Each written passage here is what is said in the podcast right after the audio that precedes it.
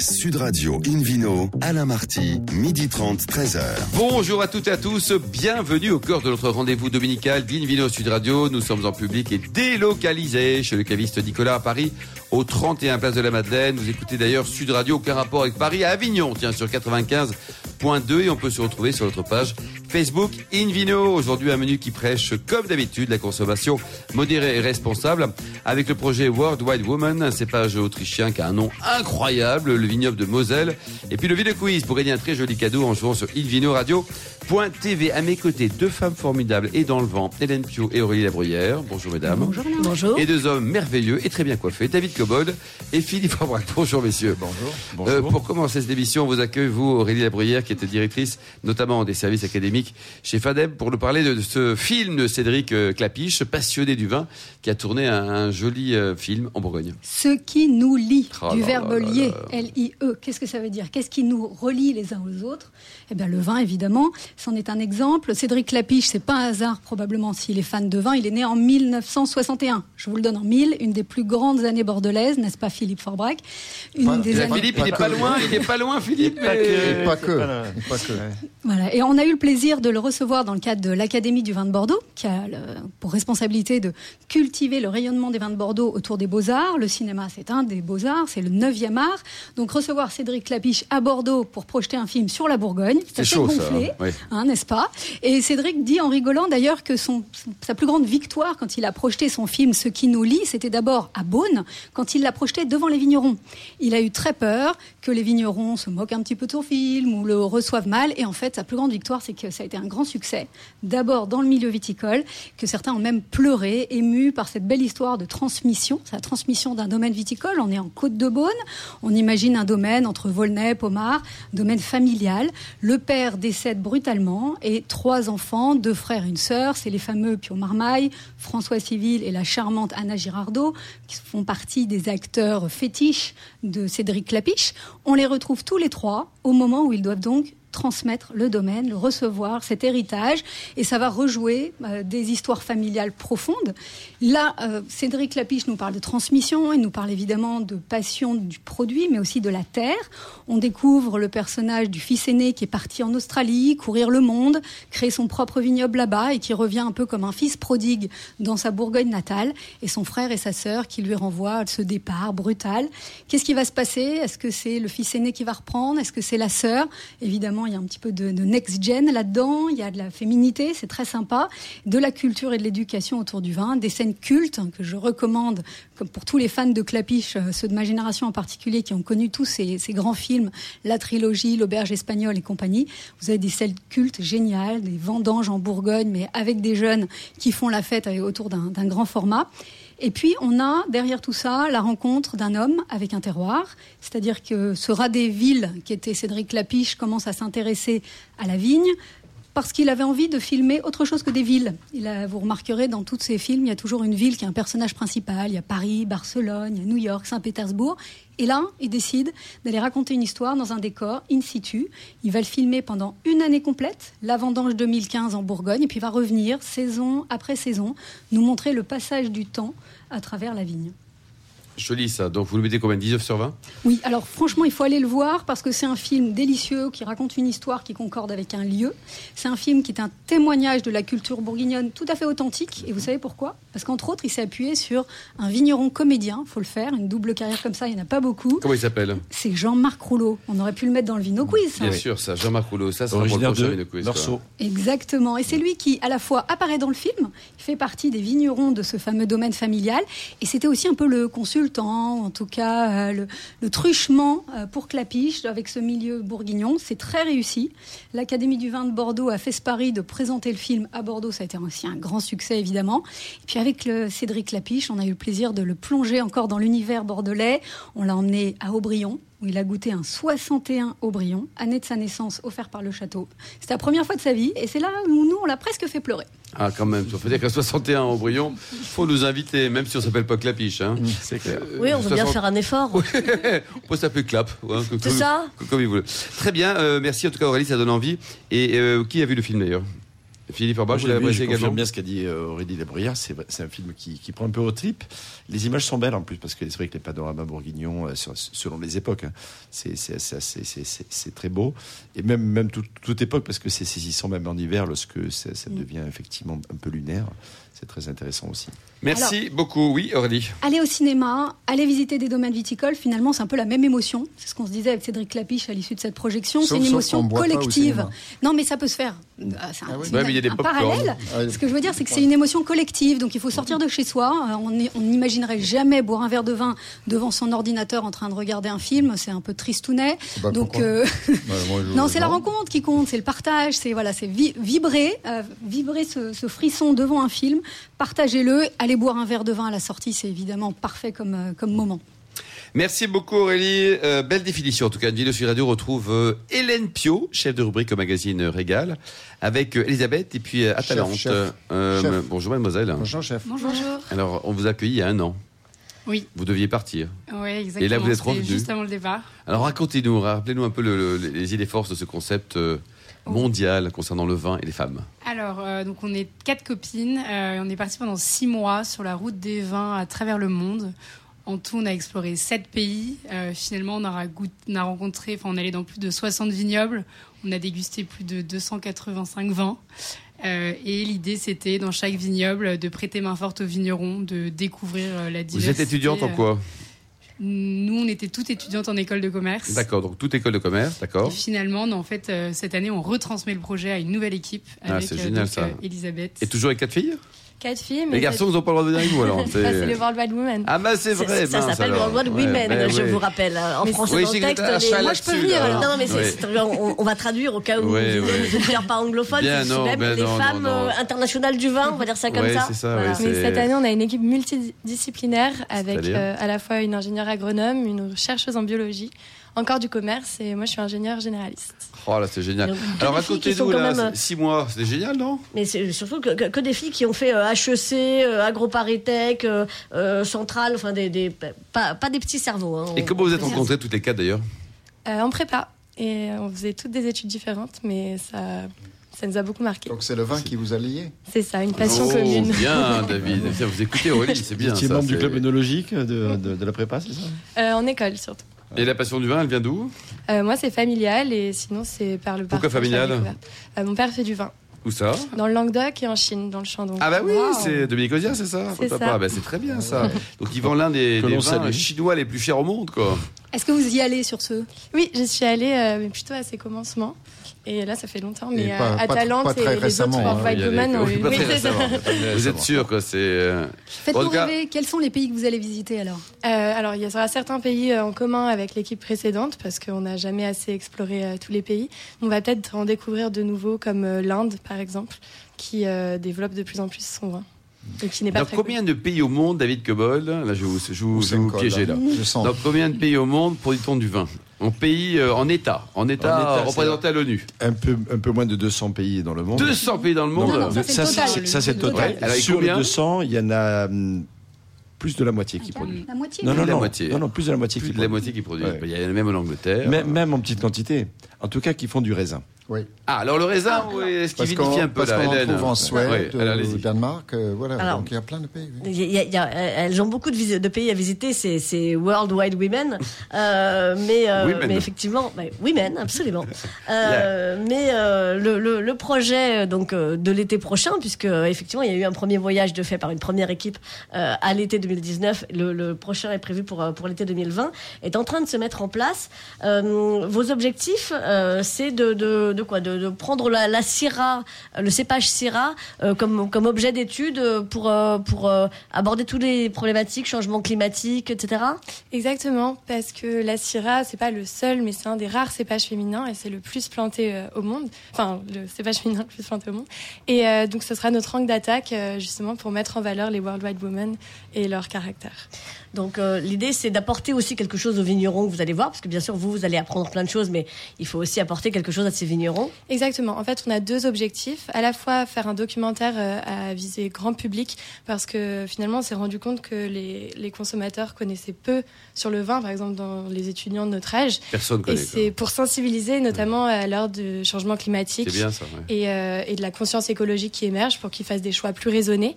Et aussi pour les vignerons, avec, euh, on a l'idée d'un guide d'innovation viticole pour mettre en parallèle toutes les innovations qui sont faites dans Mmh. le monde. Et, euh, et finalement, la science, c'est pas forcément, arrive pas toujours euh, aux vignerons et, pour, et parfois juste savoir qu'il y a des expérimentations euh, à droite à gauche, ça peut les déjà, aider quoi. à s'adapter euh, par rapport aux enjeux actuels. À Talente, votre meilleur souvenir, le pire, là, de, aux six mois, c'était quoi? Le meilleur, on va, c'est plus sympa. Euh, Alors, il faut le pire aussi après. Vous faut les deux, parce que. hein. Euh, alors le meilleur, euh, c'est assez difficile. C'est une question assez classique, mais qui est finalement assez Bah, dure. une bonne, dur d'y une répondre. bonne. Une- un bon souvenir, quoi. Un très bon souvenir. Un demi-souvenir, un quart de souvenir. Allez-y, là, Talente, là, alors, vous êtes jeune, là. du Sud, Ah. euh, c'était le premier pays. C'est vrai que c'est un pays qui est magnifique. Je sais pas si vous êtes déjà allé dans la région de sûr. Frenchhoek Mhm. et Stellenbosch. Frenchhoek, c'est la région des Français. Euh, des montagnes dingues. On était accueillis par des gens chaleureux, accueillants, passionnés. On a travaillé main dans la main avec eux. On a appris énormément. Donc ça, c'était le plus beau souvenir. Euh, la le pire, pire. souvenir, bon, il y en a pas Une méga engueulade. Oui, mal. ça peut être ça, les, quoi. les- là. les- les pneus de voiture qui crèvent. ça c'est. euh, Ouais, on a de voyage. euh, Voilà. Ouais. Les galères, je dirais que ce serait en Chine. Euh, C'était assez compliqué de communiquer avec les vignerons. Parfois, on faisait deux heures de route et on arrivait. En fait, la communication était impossible. Impossible, quand Donc, on repartait euh, bredouille. Elisabeth, donc le, le programme, là, il est établi sur. euh, il est ferme définitif. On parlait de l'Inde dans les nouveautés. Euh, pas du tout, l'itinéraire est pas encore fixé, ça dépendra des contacts qu'on a, des rencontres et, et des, des partenaires. Pour le projet, on est très ouverte euh, à... Alors, les partenaires, tiens, allons-y pour terminer. hein, parce Alors, que justement, c'est comme ça qu'on peut vous aider Oui. euh, en vous fournissant euh, des données, des contacts. Euh, donc, euh, appel au- à nos auditeurs aussi, pourquoi pas. Euh, ils peuvent Des sous contacter- aussi ou pas Vous voulez des sous Bien sûr. On prend tout. Moi, j'ai un contact pour vous très utile. Euh, je vous en parlerai après. Oui, Merci oui, parce que là, on est juste à l'antenne. David. Comment on vous Pour Elisabeth, contacte pour vous hein. donner Alors- des idées de voyage et, et pour vous donner de l'argent? Comment on vous contacte? Euh, tout est sur le site internet et les réseaux sociaux, Facebook, Instagram. Et Vous la cagnotte en ligne va bientôt euh, avoir lieu, donc euh, c'est juste worldwidewoman.com. Très bien. Et la cagnotte en ligne sera sur Litchi Euh, ce sera Eloasso, je pense. Mais ce sera bientôt tout sur les réseaux Et sociaux. donc l'objectif, c'est de recueillir combien pour que vous soyez tranquille? Euh, bah, L'idéal, je pense, ce serait 10 000 euros par personne pour 10 six 000 mois. euros par personne pour 6 mois. Quoi. Voilà, allez, on les soutient. Il faut y aller également. Merci beaucoup Bravo, à, toutes les deux, hein, l'ancienne et la nouvelle. Euh, merci également à tous. Dans un instant, on se retrouve ici au bar à vin du caviste Nicolas à Paris avec le Vino Quiz. Sud Radio Invino, Alain Marty, midi 30, 13h. Retour à la cave Nicolas à Paris, place de la Madeleine pour cette émission en public et, et délocalisée avec euh, Hélène Pio et puis le, le Vino Quiz. Donc je vous rappelle le principe, chaque semaine nous vous posons une question sur le vin et le vainqueur gagne un beau cadeau. Cette semaine c'est le livre Vous allez enfin vous y connaître en vin de Sébastien Duranviel et David Cobold. Voici la question de ce week-end. Avant de devenir viticulteur, quelle formation Marc Millade du Château Boutis a-t-il suivi Réponse A, une formation d'ingénieur. Réponse B, une formation de sculpteur. Ou réponse C, une formation d'apiculteur. Pour répondre et gagner le livre, vous allez enfin vous y connaître en vin de, Sébastien Duranviel et David Cobold. Rendez-vous toute la semaine sur le site invinoradio.tv, rubrique Vino Quiz, et le gagnant sera tiré au sort parmi les bonnes réponses. Merci beaucoup Hélène Pio. Dino sur Radio retrouve David Cobold, le cofondateur de l'Académie des vins et spiritueux, pour nous parler d'un cépage autrichien au nom euh, poétique. Alors, Alain, vous exagérez beaucoup. Je, je vous soupçonne d'avoir un petit peu de sang marseillais parce que vous dites que c'est imprononçable. Allez-y, vous- Je allez-y. vais vous le faire. C'est pas trop dur. Gruner Veltliner. Bon appétit. Bah non, mais ça va, on peut avoir pire. Vous avez raison. C'est pas trop dur. Oui, Ça en- veut dire vert, quelque part. Oui, En Allemagne ou en Autriche, il y a bien vert, pire, hein. Donc c'est le, Ouais, le, ouais. le Veltliner. Non, mais dites qui ça à Marseillais, je peux vous dire qu'il y a un beaucoup peu- de sortes, Un hein. peu vert. Alors- Alors, pourquoi je vous parle de ça? Parce que je ne sais pas si vous vous rappelez, il y a 15 jours ou une semaine, je ne sais plus, j'ai parlé d'un de mes coups de cœur en dégustant dans les différentes parties de Wine Paris et de Vinexpo euh, au mois de février, début février. Eh bien, un des vins que- qui m'a vraiment euh, tapé dans le, dans le palais, c'était le Schloss Gobelsberg. euh, dans- À vos souhaits. dans la région de Camptal. en C'est spécial quand même, les Anglais Euh, sont. ouais. Et qui, euh, qui produit une- toute une gamme avec ce cépage Gruneveltliner. Donc, j'ai fait un peu de recherche comme il se doit. Le Gruneveltliner, c'est un cépage dont on a la première mention à partir du XVIIIe siècle, donc c'est pas très très vieux. Euh, dont un des parents, c'est n'est autre que le Traminer, qu'on appelle en France le Savagnin, le Savagnin qu'on connaît dans le Jura, par exemple. Qui a aussi fait une variante, le Gewürztraminer, le traminer épicé. Épicé. Euh, mais un autre parent que, qui, qui a quasiment disparu et qui s'appelle le Saint Georgerner. Alors là, je crois qu'il restait un pied. Le pied. Mais on Il y l'a sauvé. grappe, il y avait une. Compliqué pour non, non, mais marcher. c'est une histoire dramatique. On l'a vandalisé, mais on a réussi à sauver des bouts de bois et on est, on est en train de le repropager. propager. Donc l'ADN est fait. On sait maintenant qui sont les deux parents. Ouf. Euh, le Gordon Veltliner, pourquoi il est intéressant? D'abord parce qu'il fait, il produit de très très bons vins, évidemment. Euh, si on le regarde de point de vue autrichien, c'est 30% du vignoble autrichien. Donc c'est une énorme proportion. Euh, mais on le trouve du coup dans tous les pays voisins. Il y a un tout petit peu qui a migré à travers le, le pass de Brunner dans le Alto Adige, la partie nord de, de- de l'Italie, qui autrefois s'appelait le Sud-Tyrol. D'ailleurs, les habitants l'appellent le Sud-Tyrol, ils parlent allemand, parce que ça faisait partie de l'Autriche jusqu'à la Première Guerre mondiale. Et ensuite, on le trouve un tout petit peu en Allemagne, autour de Stuttgart, par exemple. Et puis dans d'autres pays voisins, comme la Tchéquie, euh, et puis la- Slovaquie et la Hongrie. Voilà. Donc c'est très localisé dans cette partie Europe centrale. Euh, pourquoi il est intéressant? Parce qu'il peut produire toute une gamme de vins, un peu comme le, le chardonnay ou le chenin blanc en France, par exemple. C'est-à-dire qu'on a des bulles, des vins très légers et vifs, des vins très complexes et riches, et éventuellement euh, des, des vins liquoreux, mais c'est assez rare.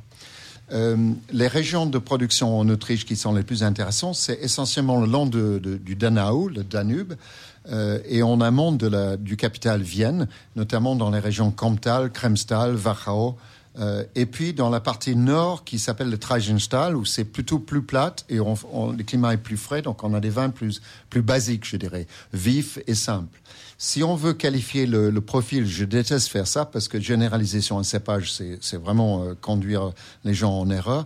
Je dirais que la chose ou le cépage qui, s'y rapproche le plus en France, ça serait peut-être le chenin blanc. Euh, autrement dit, qu'il a des, des caractéristiques à la fois du chardonnay et du riesling, c'est-à-dire une très forte acidité, comme le chenin là, mais aussi une capacité, dans des rendements, quand le rendement est abaissé, quand le vigneron est très soigneux, de produire des vins d'une très grande richesse et complexité. Il a la même plasticité que le chenin? Oui, exactement. Exactement, parce que Treisenthal, que j'ai cité, c'est c'est des vins plutôt simples, vifs et légers. Or que Wachau, sur les parties très en terrasse, en colline, euh, et là, ils ont élaboré une notion de, de première crue, hein, le Erstelagen, euh, et même à un- une mention spéciale qui s'appelle le Smaragd. Alors, Smaragd, c'est un lézard, donc ça, ça indique la chaleur euh, qui, qui tape contre les murs en pierre, et, et quand le lézard sort, ça veut dire que les raisins vont être très très mûrs. Euh, donc ce, ce vin est vraiment, euh, ce cépage a une énorme possibilité. Moi j'ai goûté des choses fa- fabuleuses. On peut trouver certains vins en France. D'ailleurs j'en ai bu il y a pas très longtemps euh, dans un bar à vin. Euh, Ça m'a un peu surpris. Je vais vous donner des noms. Vous Bien sûr, des David, noms de- bien des sûr. meneurs? Alors Brundelmeier, c'est peut-être le plus connu, Euh, magnifique vin. Schloss Goblosberg, j'ai déjà fait référence. Loimer, on trouve ces vins en France. Hubert, aussi importé. Après Knoll, Nigel, FX Pichler, Domaine Wachau et Prager. Alors pour les prix, parce que vous me demandez toujours les prix, donc euh, C'est important, David. C'est hein, important, c'est oui, Une oui. fourchette de prix, moi. alors, on peut trouver des entrées de gamme en Autriche euh, entre 6 et 10 euros. hein. Ça c'est souvent des, des vins de la région de Treisenthal.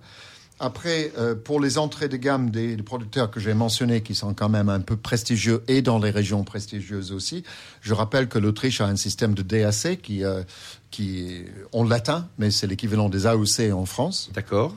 Euh, on est entre 14 et, et 18 euros. Et pour les crus, les monoparcellaires euh, qui ont une capacité de garde, qui ont un élevage long, euh, on est plutôt 30 à 40, 45 euros. Et on peut en trouver donc euh, en, en France ou alors c'est On par peut en trouver le, en le France, bar à vin faut- dont vous parliez tout à l'heure, David Oui, non, non, non, il y a des importateurs. Alors, c'est pas, c'est pas très répandu, mais, mais les bons bars à vin, les, les bons cavistes, On peut en trouver, il y a quoi. des importateurs, on peut les trouver. Merci beaucoup, David Un Cobbold. très grand cépage. Très grand Et cépage. à mon avis, qu'il y a un avenir, on commence à en planter en dehors de ces régions. Oui, il y en a en Nouvelle-Zélande, il n'y a pas La Nouvelle-Zélande, un peu j'en ai goûté un très bon. euh, L'Australie un tout petit peu, l'Oregon, la Californie. euh, et maintenant, c'est autorisé. Hongrie aussi, peut-être, non? Oui, en Hongrie, j'ai cité. euh, mais c'est autorisé maintenant en France. en France. À suivre, merci beaucoup David Cobold. Invino Sud Radio retrouve Philippe Forbrac, propriétaire du restaurant Le Bistrot du Sommelier à Paris, hein, boulevard Haussmann, pour nous amener en, en Moselle, mais version Bacchus quand même. Version Bacchus, et puis euh, la Moselle, elle peut être diverse. hein. Oui. On connaît la Moselle luxembourgeoise, très célèbre, qui produit de très jolis vins d'ailleurs. Avec la Moselle, bulle sans bulle. Avec bulle et sans bulle, exactement, surtout les, les blancs. La Moselle allemande, bien entendu, c'est une, raison incroyable. Je ne sais pas si les filles euh, du World Wine euh, euh, Women Vous avez sont- visité sont ou pas, allées là-bas, mais franchement, c'est- pas très loin. mais Vous c'est préférez les pays chauds, vous, non Hein. Il y a des vins assez extraordinaires avec notamment des Riesling euh, juste euh, vraiment d'une précision assez, euh, assez extrême. Et puis il y a la Moselle française. Alors quand on parle de la Moselle, franchement, on pense pas directement au vin. Non. Non. Quand on va entre Nancy et Metz, on voit plein de choses, mais on pas nécessairement des vignes. Et pourtant, Eh ce petit vin de Moselle, bien, ce Ah, petit oui. vin de cher, à, Moselle, cher à Brel. Celle à notre ami Eh Jacques oui. Brel, effectivement, euh, euh, revit de ses cendres, parce qu'il faut vous dire que, alors ça fait très très longtemps, hein, même moi je n'étais pas né, c'est pour dire, en 282 de notre ère, Produce, avait, euh, le célèbre empereur qui a mis fin euh, au règne de Domitien, qui avait interdit le développement de la culture de la vigne, c'était en 92 après Jésus-Christ, et donc à la fin du IIIe siècle, euh, Domitien a dit... euh, euh, Probus pardon, a dit euh, on peut planter. Et il y a eu jusqu'à 40 000 hectares de vignes dans le secteur de la Moselle, ce qui euh, fait C'était un grand effectivement euh, un des C'était très pas grands le vignobles de réchauffement l'époque. climatique à l'époque. Non, c'est C'était ça. pas le plan climatique, mais il y avait, il y avait une zone tampon entre l- effectivement ce, ce secteur-là du monde, hein, qui était, et de l'Europe en particulier. qui Je faisait pense qu'il que y les avait vins une population ressemblaient très forte. étrangement à de l'acide de batterie. C'est c'est possible. Bon, il y avait pas de voiture à l'époque, mais c'est pas grave. D'ailleurs, il n'y a pas eu de survivants. Hein. Mais- Il reste personne pour en parler, ça, la preuve. Ben, ça, C'est- ça a c'est- fait les trous dans c'est- les. C'est assez énorme. Aujourd'hui, que nenni, hein, et euh, Charlemagne est- est- a disparu, et euh, C'est pas vrai. il adorait les 27 de ce Ah bon Charlemagne a un disparu. c'est fou, hein. Vous avez pas lu ça sur tout. Facebook Ah, mais c'est du délire. Ouais. Il faut, il, faut, il faut actualiser votre compte Instagram, monsieur. J'y vais tout de suite. Voilà.